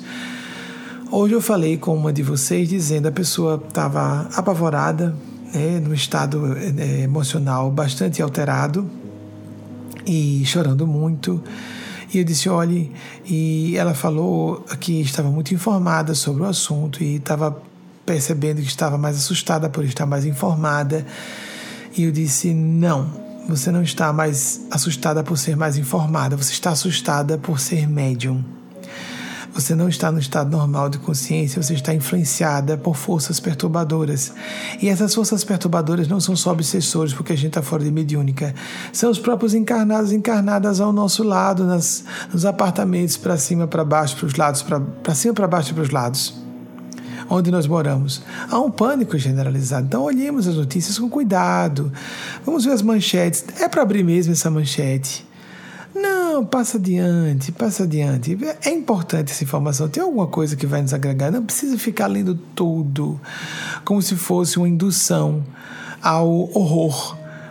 Porque, por exemplo, é muito uh, sabido e já foi noticiado que é, muita gente está contraindo o vírus sem saber. Houve a recomendação, inclusive, de que as pessoas considerassem todas contaminadas, porque podem estar e agissem com precaução e responsabilidade social para não passarem adiante. Existem os, os, os supertransmissores, os agentes supertransmissores, geralmente pessoas jovens que estão com o vírus e, não, e são assintomáticas, não apresentam sintomas e é, não vão desenvolver a Covid, não agora, podem desenvolver no futuro, não é? Quando o corpo ficar mais fraco, bobagem, contrair um vírus letal desse.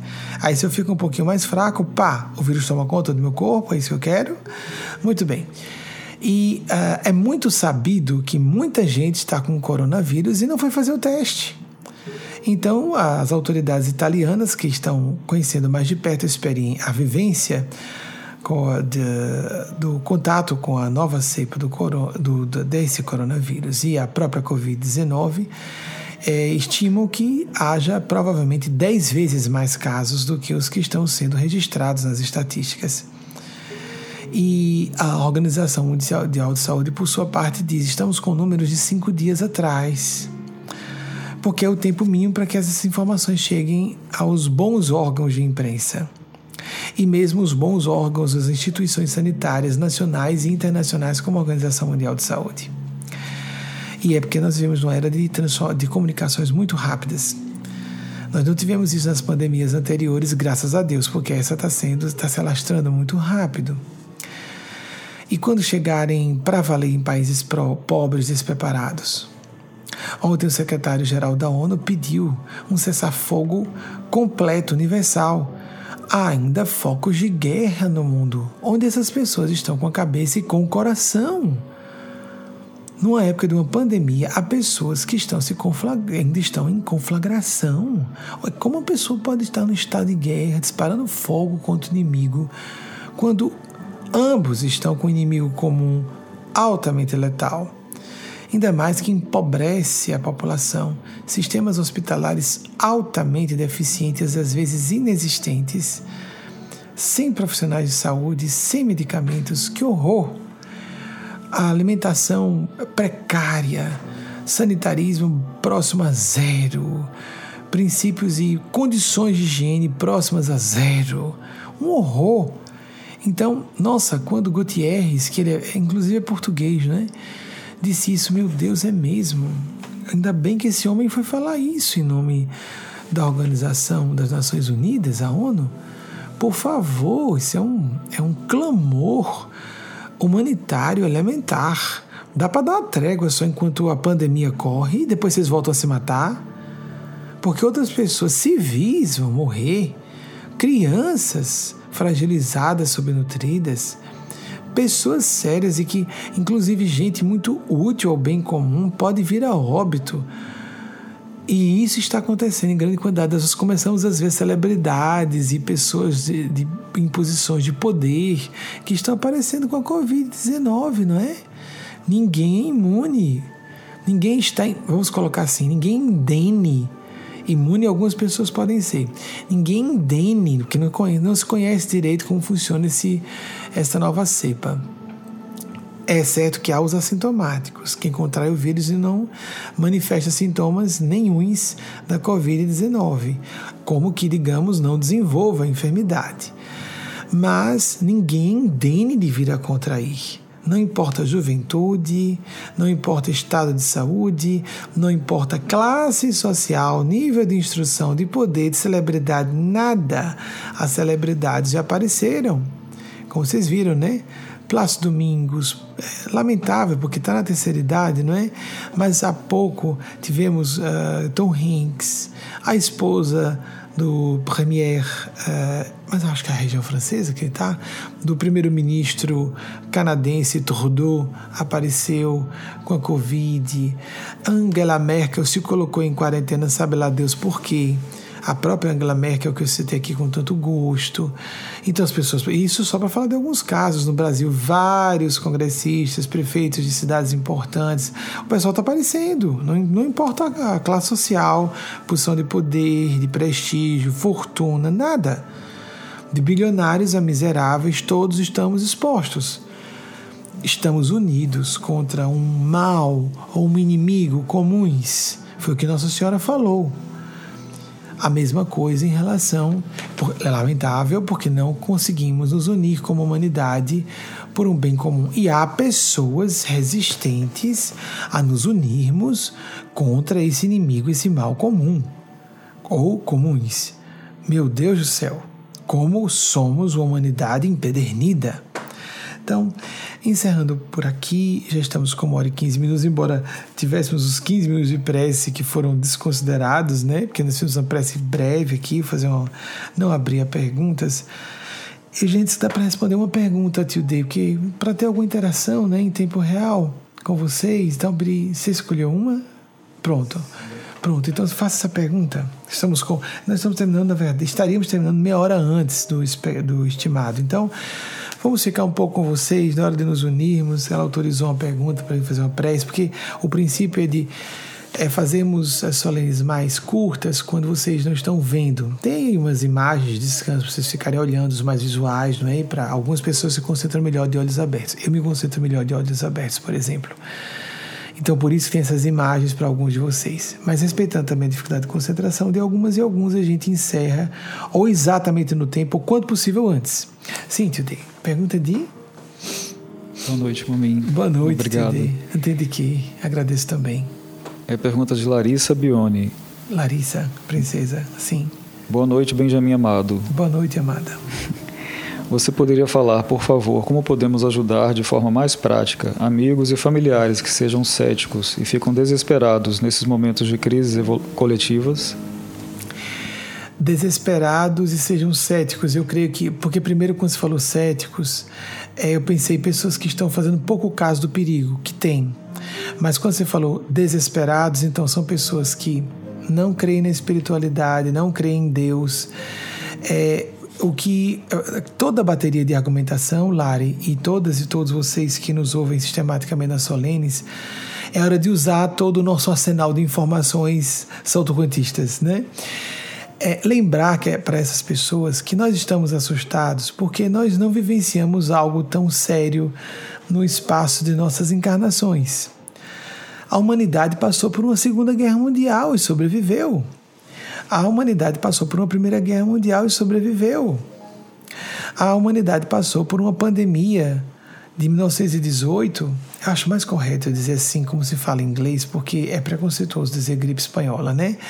Quando, quando foi falado gripe chinesa, alinhados os nossos CEOs, né? O nosso, perdão, os nossos os nossos comandantes em chefe nacionais aqui dos Estados Unidos, do Brasil, os nossos, ah, os nossos plenipotenciários, entre aspas, presidentes da República, gripe chinesa, porque surgiu na China. Olha, não estamos mais no início do século XX para dar um nome preconceituoso à enfermidade. Não podemos acusar um país por coisa alguma, não é? Isso é um horror humano. Não, é? não, não podemos culpar um povo. Então é melhor chamar pandemia de 1918. Passamos por uma pandemia de 1918 e uh, a maior parte das fontes dizem que não podemos considerar que foi menos do que 50 milhões de pessoas. O mais baixo que apresenta é 40 milhões de mortes. Sobrevivemos. Nós sobrevivemos à peste bubônica. As estimativas aí são bem estimativas mesmo, de estudiosos, é que um terço da humanidade morreu. E revoluções magníficas socioeconômicas aconteceram depois disso. As grandes crises nos amadurecem, as individuais e as coletivas. E é dizer que é hora de exercitar a, a, a maturidade psicológica. As pessoas mostram quem são quando faceiam crises, quando faceiam perigos. Nós devemos demonstrar que somos adultos, adultas, que somos socialmente responsáveis. Isso não tem religião. E que somos pessoas fraternas e solidárias. E principalmente, dizer, eu acho que o argumento melhor é desespero vai baixar a sua imunidade, a, seu, a sua imunidade, você vai aumentar a probabilidade de ficar enfermo ou enferma. Então é melhor se tranquilizar, vai ver um filme de comédia se gostar, vai fazer sexo e se divirta, vai comer uma comida gostosa. É, desde falas bem-humoradas como essas a falas firmes, engrossar o tom engrossar o tom e meter medo na pessoa. No caso, para pessoas imprevidentes, aquelas que são céticas, não é que isso não é uma gripezinha. Francamente, francamente, quem está dizendo que irresponsabilidade genocida, se forem autoridades públicas. Ou então, por outro lado, o meter medo no bom sentido, olhe, é melhor que você jovens que não estão ligando. Ah, já o mundo se acabou, enquanto isso eu vou para a praia. Não, acho que tem quem está indo para a praia, acho que é porque não vai contrair o vírus. Está achando isso. E, mas então pessoas mais velhas, ah, eu sou doente, o mundo se acabou, vou morrer, vou pegar essa, esse, é, essa virose e vou morrer. Não, é um percentual da população, de qualquer faixa etária, é um percentual vem a falecimento. E esse percentual é sempre minoritário dos que, dos, dos, que, dos que falecem. Vejam só, as estatísticas de letalidade em qualquer grupo etário que nós temos são baseadas em casos confirmados. E está muito claro, como falei há pouco a vocês, que há uma estimativa de que o número de casos seja 10 vezes maior. Então, quando se diz, olhe, 14% da população acima de 80 anos, se contrair o corona, falece. É um percentual alto. Pode ter mudado, porque esses, essas estatísticas vão sendo atualizadas a todo momento. Mas a última vez, só para dar uma ideia, é o raciocínio que importa aqui, não é exatamente o número. Quem tem mais de 80 anos, se contrair, se tiver contato com o vírus e contrair, a, a desenvolver, contrair o vírus, desenvolver a Covid-19, essa pessoa tem 14% de probabilidade de encarnar. 14. Significa ela, a gente esquece de dizer que ela tem 86% de chance de sobreviver. A gente esquece de lembrar disso. Mas olhem só, esses 86% são baseados em casos confirmados. Muitas pessoas estão desenvolvendo sintomas em casa, que nada, estou com gripe, vou lá, vou me meter medo em mim, chamar, vou lá fazer teste okay, de coronavírus. Se eu souber, eu vou ficar mais nervoso ainda e vou piorar. Ou então faz pouco caso, não, estou resfriado, resfriada, Deus me livre para. Ou, por exemplo, Deus me livre para um posto de saúde super contaminado e eu vou lá só para ter certeza que estou com coronavírus, vou ficar em casa me cuidando. A maior parte das pessoas está fazendo isso. Aliás, as autoridades médicas estão pedindo que se faça. Isso não é irresponsável. Porque saber se tem ou não coronavírus não vai resolver. Só quando a pessoa estiver com tal grau de desenvolvimento dos sintomas que ela esteja precisando de assistência hospitalar e médica. É assim que está sendo orientado. Então, a quantidade de casos que não foram confirmados é tamanha que está se especulando que seja 10 vezes mais. Isso é informação que para uma pessoa cética, desesperada, vai ajudar muito. Não, não é, olhe, para pessoas que são, é, ah, vai morrer de qualquer forma se pegar. Não, em vez de 14%, pode ser 1,4% de chance de morrer. Vocês, vocês compreendem? Porque nós não é bem lógico. A maior, a, a maior parte dos casos, e pode ser uma esmagadora maioria, não foi submetida a teste, não está havendo teste em massa para verificação de quem está com coronavírus. Então, esses números podem estar completamente equivocados e assustadores. Assustadores no sentido de errados e assustando desnecessariamente as pessoas. É, não podemos não estar com os 14%, é, usando aquele número último que eu vi para pessoas com mais de 80 anos, tem número menor para quem tem mais de 60, número menor para quem tem entre 50 e 60, um outro número percentual falando, para quem tem entre 40 e 50, entre 30 é, abaixo de 40, etc. Então, tudo isso pode estar muito a mais querendo dizer de pessoas que estão com vírus e não estão nem adoecendo. Algumas são assintomáticas, algumas adoecem, levam a conta. Por exemplo, essa amiga que contraiu uma gripe e chegou em dois dias estava bem. Podia ser o coronavírus mesmo. Um outro amigo que está com alguns sintomas e que o pessoal do sistema de socorro disse: É, você é caso suspeito, fica em casa. Nossa, que beleza. Por que não, por que não passa logo um míssil emocional e detona com a pessoa do outro lado? Tome precauções, fique tranquilo. Você provavelmente é, é uma pessoa jovem, porque é uma pessoa jovem vai enfrentar isso bem, né? Ah, o rapaz não me falou isso, que foi dito isso a ele. E nem é com é, cuidado com a hidratação, alimente-se bem, descanse, repouse. O que nós estamos pedindo aqui, né? Então, amigas, amigos, é, tranquilizem-se. Por favor, o pânico não resolve. Esses números podem estar distorcidos. Isso não significa. Mais uma vez, eu não estou tranquilizando para as pessoas. Ah, então vou, vamos à la playa. Vamos buscar o ponto do bom senso do equilíbrio. Vamos buscar o bom, ponto do bom senso do equilíbrio. Prudência, precaução, autoridades sanitárias, quando a Organização Mundial de Saúde cancelou, foi, só teve formalmente o evento, não houve. O evento da CSW 64.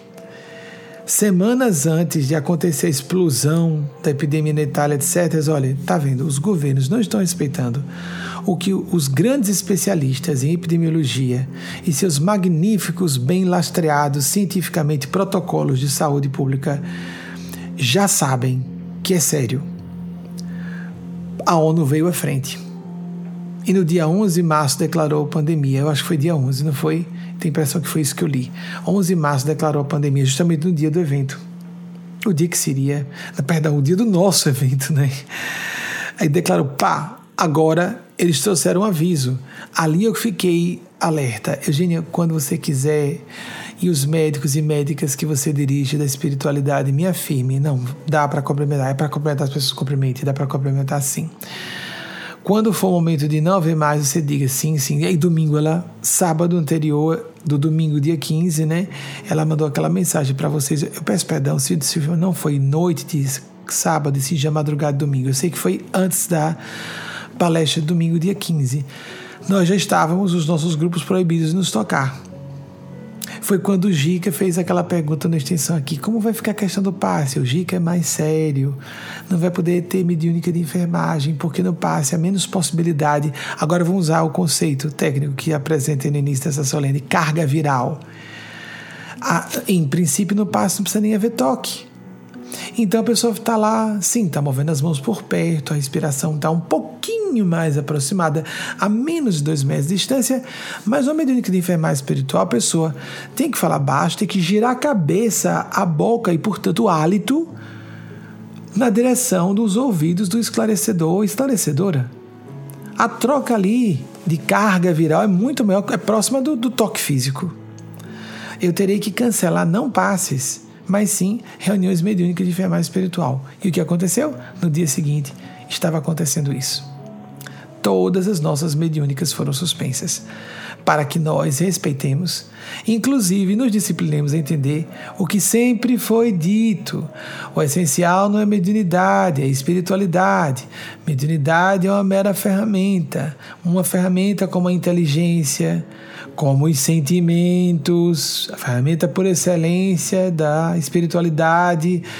A ferramenta está no campo dos sentimentos, da dignidade, moralidade, respeito ao próximo, empatia, ideal, compromisso, responsabilidade, não é? Então, então entram aí as práticas devocionais, oracionais, meditativas, e então o exercício de médios de não incorporarem esse é mais importante do que abrir o canal mediúnico para uma manifestação. Estamos todos e todas exercitando isso. Isso é excelente. Tem um mal-estar, oração. Gastamos energia psíquica que seria para um transmediúnico. Que oração? Mais longa, meditação. Excelente. Nós estamos sendo, estamos numa UTI de evolução espiritual, todos nós em casa para convivermos mais uns com os outros, umas com as outras e com nós mesmos. Há pessoas que moram sozinhas e têm horror de ficar em casa. Já viram aquela pessoa que chega em casa, mesmo quando mora com outras pessoas? Tudo bem que morar sozinho tem um aspecto triste. E há é um percentual significativo da população que vive só quer dizer, residentes que é de casas que apenas tem um residente, né? Apartamentos ou casas. Mas há pessoas que chegam em casa ligando rádio, TV, blá, blá, blá, né? Não pode ouvir o silêncio. E não porque padeça do tinnitus, como eu padeço, mas sim porque elas não querem ouvir o barulho de suas mentes. Elas não querem ouvir os seus pensamentos, não querem, querem ser distraídas de suas emoções, querem ser distraídas dos reclamos agudos e crônicos de suas consciências. Então nós estamos todos internados numa UTI espiritual. Espiritual. Uma UTI evolutiva. Isso é maravilhoso. Amigos, amigas, quando a gente passa por uma crise, depois que passa a gente vê, graças a Deus que nós passamos por isso, meu Deus do céu. A ONU, a ONU surgiu depois da Segunda Guerra Mundial. Os avanços tecnológicos em medicina, em ciência, diversas áreas da ciência durante os períodos de guerra, é, é, é, é assombroso esse avanço. Os esforços de guerra geram avanços tecnológicos extraordinários. Domênico De Masi, o grande sociólogo que citei já, nessa nossa palestra, espero que seja depois autorizada a ser divulgada amplamente. Eu creio que não podia ficar restrito ao nosso grupo de oração e mediunidade, não. Uh, somos um grupo muito restrito. Eu acho que muitas pessoas podem precisar dessas informações. Estou falando de forma bastante espontânea e isso é o que me causa receio, mas os assuntos são sérios demais. Domênico de Masi disse: nós vamos ter que modificar a partir de agora e pode haver alterações permanentes, pode haver uma amenização desse estado que vivemos hoje, mas pode haver modificações permanentes, sem dúvida, da nosa forma de interagir uns com os outros, de trabalhar. Por exemplo, Chico Xavier, lá atrás, lá atrás, eu não sei se vocês já viram filmes documentários assim. As pessoas beijavam a mão dele, ele puxava a mão de volta para beijar, mas ele beijava no ar, sem beijar realmente a mão da pessoa. Por quê? Conhecimento de ciência.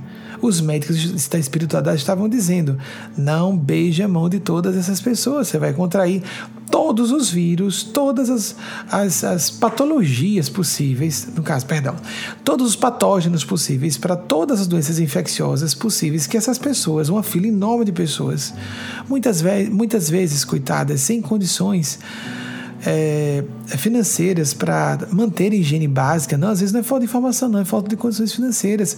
As, é, algumas pessoas na hora de fazer compras no Brasil, tem que escolher entre comprar um sabonete e um quilo de feijão. Eu não estou dizendo que seja exatamente o mesmo preço, mas vocês entendem o que eu quero dizer?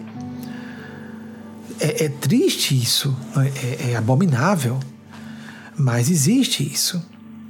Então, nós devemos mudar a nossa forma de agir. E Eugênia Spazia fala que desde que a humanidade tem informação as comunidades esclarecidas e informadas têm informação de que há fome e dezenas de milhares de pessoas morrem de fome todos os dias ou de doenças correlacionadas à subnutrição, falta de higiene, falta de sanitarismo, falta de falhas no sistema, no sistema sanitário de uma cidade, falha de sistema hospitalar básico, e que nós não nos mobilizamos como estamos nos mobilizando agora. Vejam, por que estamos nos mobilizando em massa? Porque nós e os nossos estão ameaçados. Mas é aquele pessoal lá, lá longe, na África, ou aquele pessoal em guerra na Síria, eu não estou nem aí, problema deles. Eles é que elegeram os líderes errados. A gente tem toda a ordem de justificativa e as autoridades internacionais, quero dizer, os governantes dos povos ricos, sempre têm todos os motivos. Vejam que coincidência curiosa. Nós estávamos, Eugênia Spazia, que está próxima e levou sua bola de ferro, como eu digo, sou ela, sou, sou para ela, né?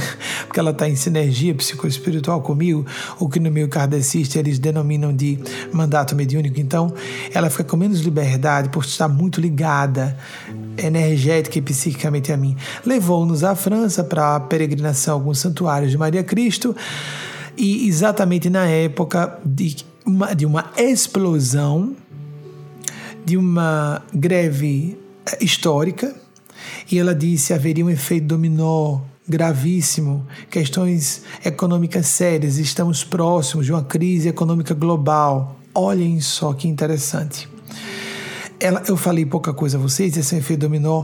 O assunto, a população que não admite é, que aumente-se o piso para aposentadoria. O sistema de previdência pública mundial está à beira do colapso.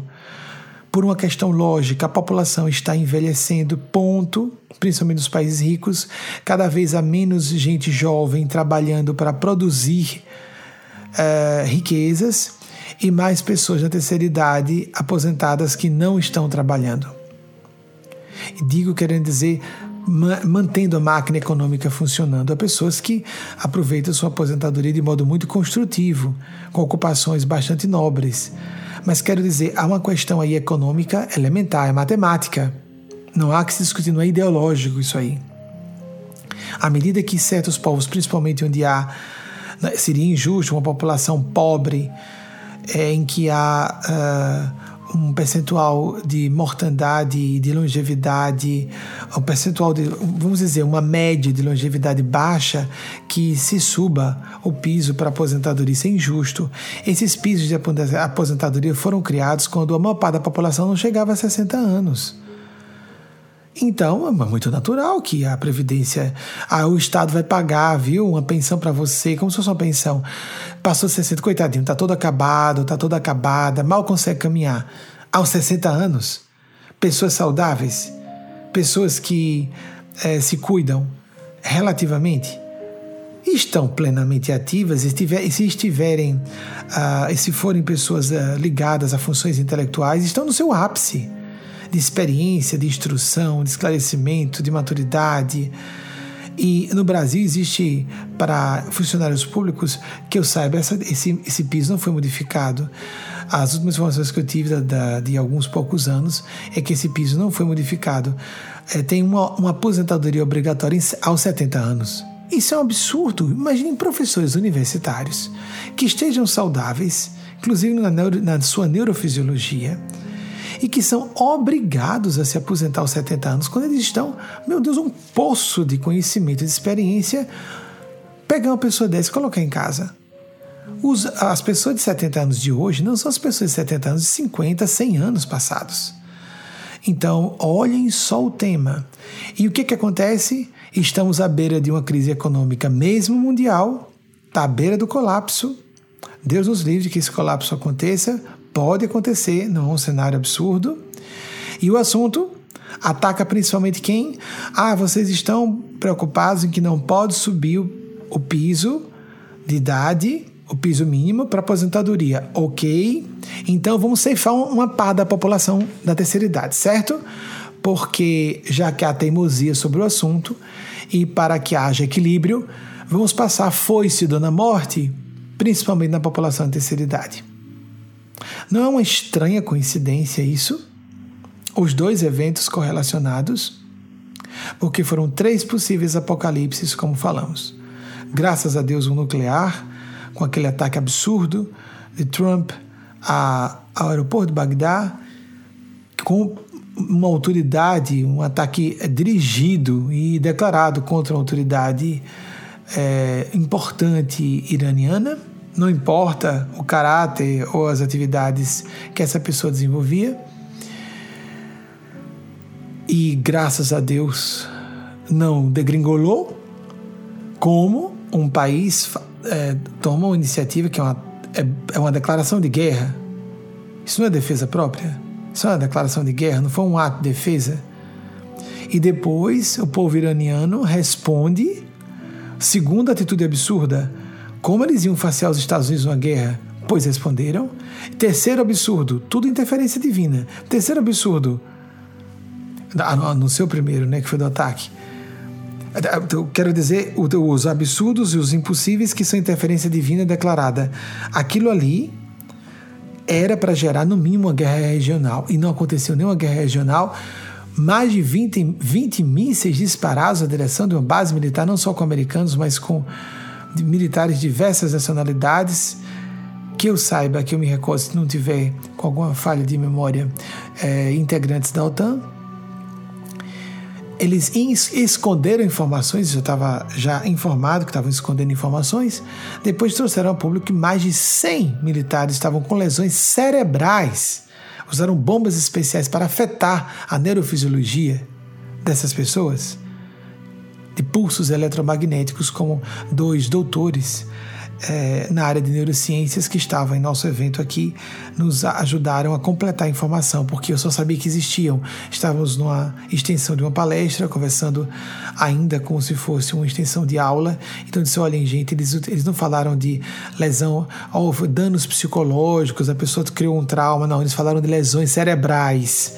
E eu, o que eu estou informado é que existem armas que afetam a estrutura neurofisiológica. Aí lembrei-me que havia dois doutores, um casal, né, Bela Azevedo e Tiago Abner, na área de neurociências. E uh, me ajudem, por favor. Então, eles explicaram rapidamente que se tratava de é, uh, pulsos eletromagnéticos poderosíssimos e que afetam a neurofisiologia, quiçá com sequelas, quiçá deixando marcas irreversíveis ou de difícil tratamento tudo isso é muito pouco divulgado, etc. Então, amigas e amigos, irmãs e irmãos ideal, já é realmente encerrando, chegando ao limite da nossa, a nossa participação, a nossa palestra fechada, em princípio fechada, não sabemos se será divulgada, mas metam medo no bom sentido, informem essas pessoas. Desespero não leva a nada. Não, é, primeiro que não é prático ficar desesperado e angustiado. E segundo, que além de prático, é contraproducente. Não é prático porque não resolve ficar desesperado. E é contraproducente porque favorece o que a gente não quer, que é adoecer, porque o sistema imunológico é afetado. Vocês podem dizer, por exemplo, ah, não acredito nessas coisas. Olha, veja bem, você pode não acreditar em espiritualidade, mas há pesquisas exaustivas que dizem que meditação e oração ajudam o sistema imunológico. Ponto. Ponto. Se você acha que é Deus ou uma força do cérebro, não interessa. É, é uma loucura a pessoa não acreditar em Deus, na minha opinião. É, eu tenho a opinião de que se trata. Muita gente de bem, muita gente correta, mas é, uma, é um partido de crença, amigos, amigas. Como qualquer outro, a gente pode ser agnóstico, não querer ter certeza da existência de Deus, mas a quantidade de evidências e de raciocínios elementares que levam à conclusão de que nossa ciência é muito infante para concluir que e aí esse mistério sobre os 95% do nosso DNA que parecem inativos. Só 5% da nossa a cadeia do nosso genoma é, são relacionadas à construção do nosso corpo. E os outros 95% fazem o quê? Por exemplo, então uma célula zigoto se é, partilha, né, vai fazendo a sua é, seu processo de ciciparidade de modo tão perfeito que constrói nossos, nossos organismos, segundo alguns autores, com 100 trilhões de células, alguns falam de um quatrilhão de células, todas arrumadinhas no seu lugar, não é? Interessante, né, gente? E o pessoal acha que tudo isso foi seleção natural e acidente, foi aleatório. A vida surgiu aleatoriamente. Todas essas leis de funcionamento das organelas, todos esses princípios, essa inteligência molecular e as mitocôndrias como surgiram produzindo energia, onde elas tudo acidente, tudo acidente, foi acidente, acidente. gente é mesmo é impressionante como gente tão instruída e inteligente acredita nisso. É uma crença. É óbvio que isso não é inteligente, não, não é, não é fato. Isso é uma crença. A biodiversidade é um absurdo, não torna ninguém, não torna a biodiversidade não torna a biosfera mais segura. A beleza da natureza é completamente desnecessária. Organismos terem se complexificado. Quanto mais complexos os organismos, mais frágeis eles ficam. Os nossos, por exemplo, são super frágeis. Quais são os organismos mais fortes? Aqueles do nível virótico, aqueles do nível unicelular, microorgânico. Quanto menor, quanto mais simples, mais forte. Então, por que, que, nós não, por que não há só aqui microorganismos? Como surgiram todas as grandes cadeias filogenéticas, todos os grandes grupos de, animais, etc. O que é isso? E como surgiram os primatas, depois os primatas inteligentes? O mais frágil de todos os animais, nós seres humanos. Ah, então desenvolvemos um cérebro que consome energia pra caramba. Nossa, um desperdício evolutivo impressionante. A gente poderia continuar lá, como símios na floresta, não há nenhuma evidência lógica razoável que diga que por que, que a evolução tinha que acontecer desse modo. Muito menos seleção natural ser suficiente para a evolução acontecer. A seleção natural deu uma ajudinha, sem dúvida, mas não justifica. Como surgir um sistema auditivo ou óptico à base de transmissão acidental errada de DNA. Meu Deus, as pessoas acreditam realmente nisso?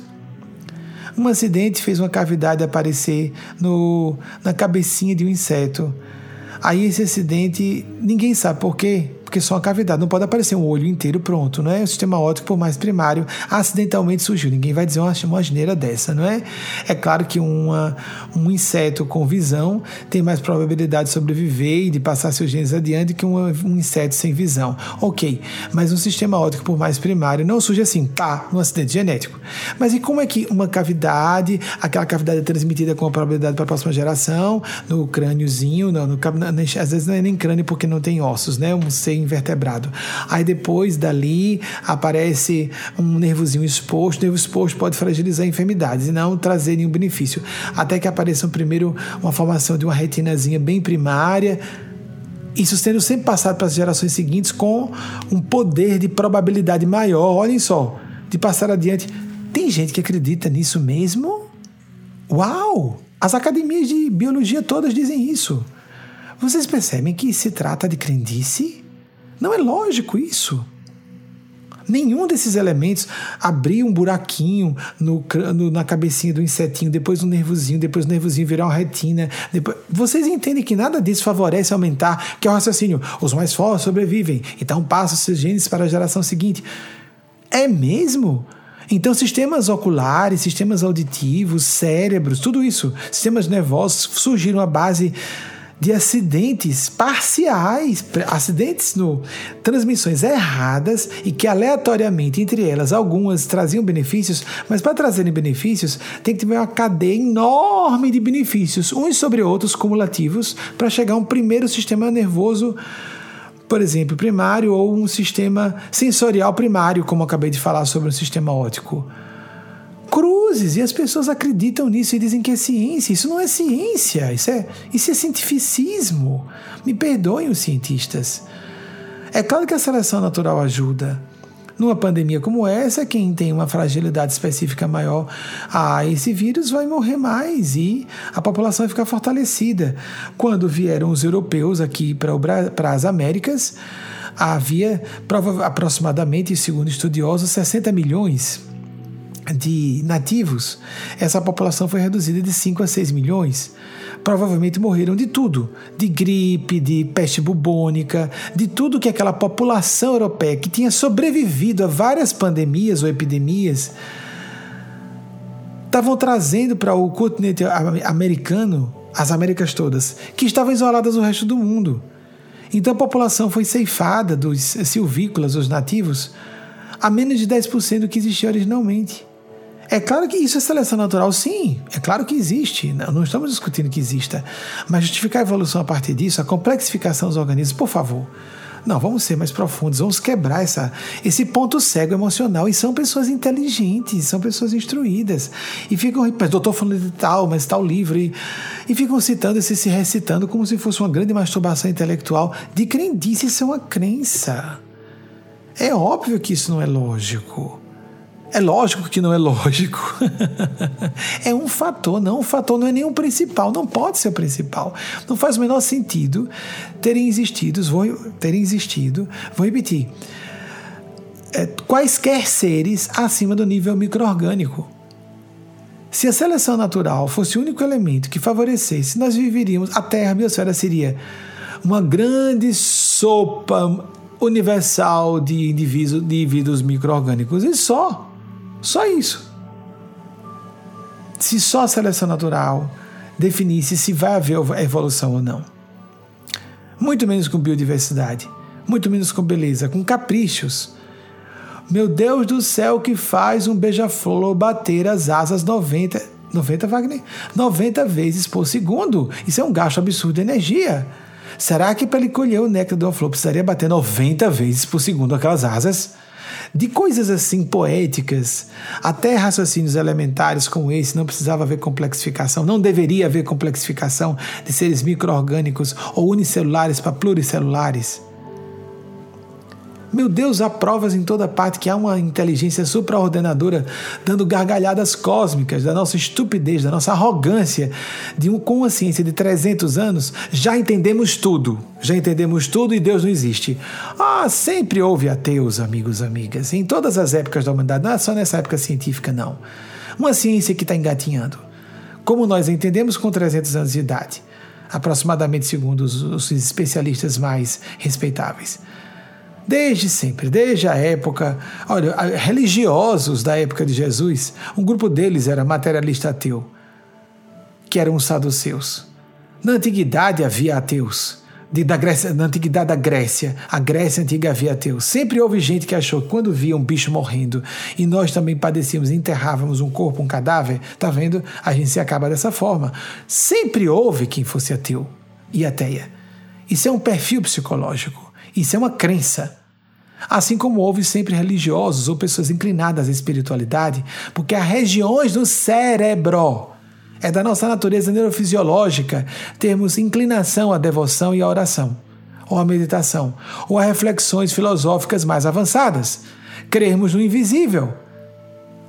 Pois é, que absurdo e coisa primária.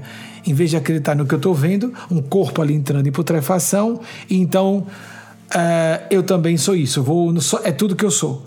E a pessoa se acha inteligente por dizer uma estultícia como essa. Então você não acredita em micro-organismos porque você não vê?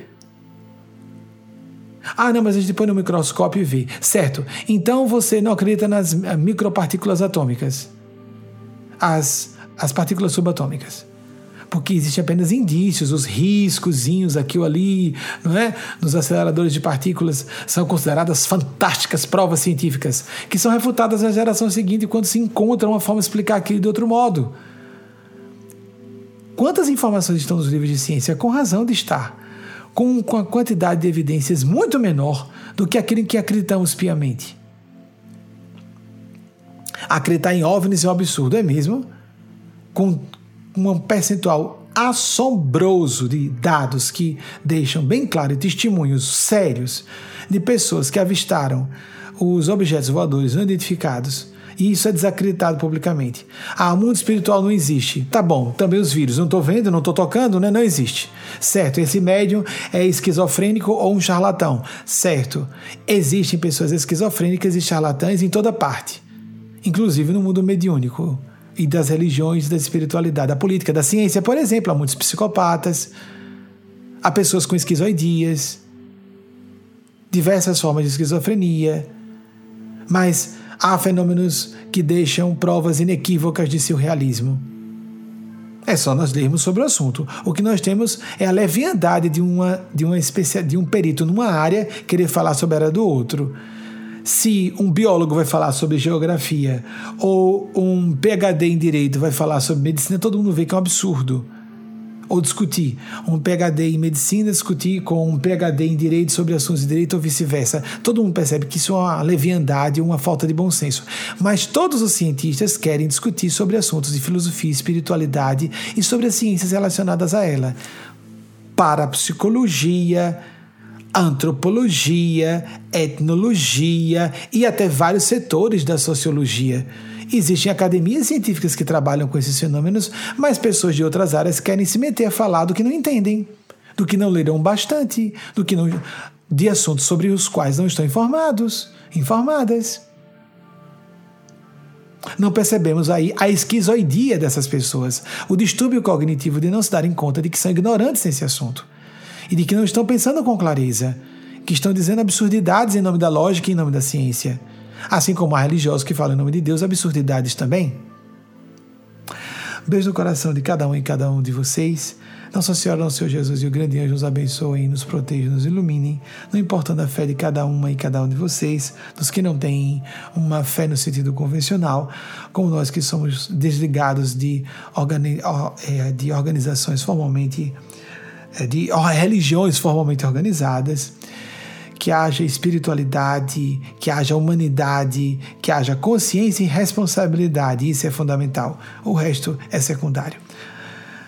Assim seja para a invocação dessas bênçãos. Um beijo no coração de todas e todos vocês, irmão pelos laços do Espírito. Benjamin.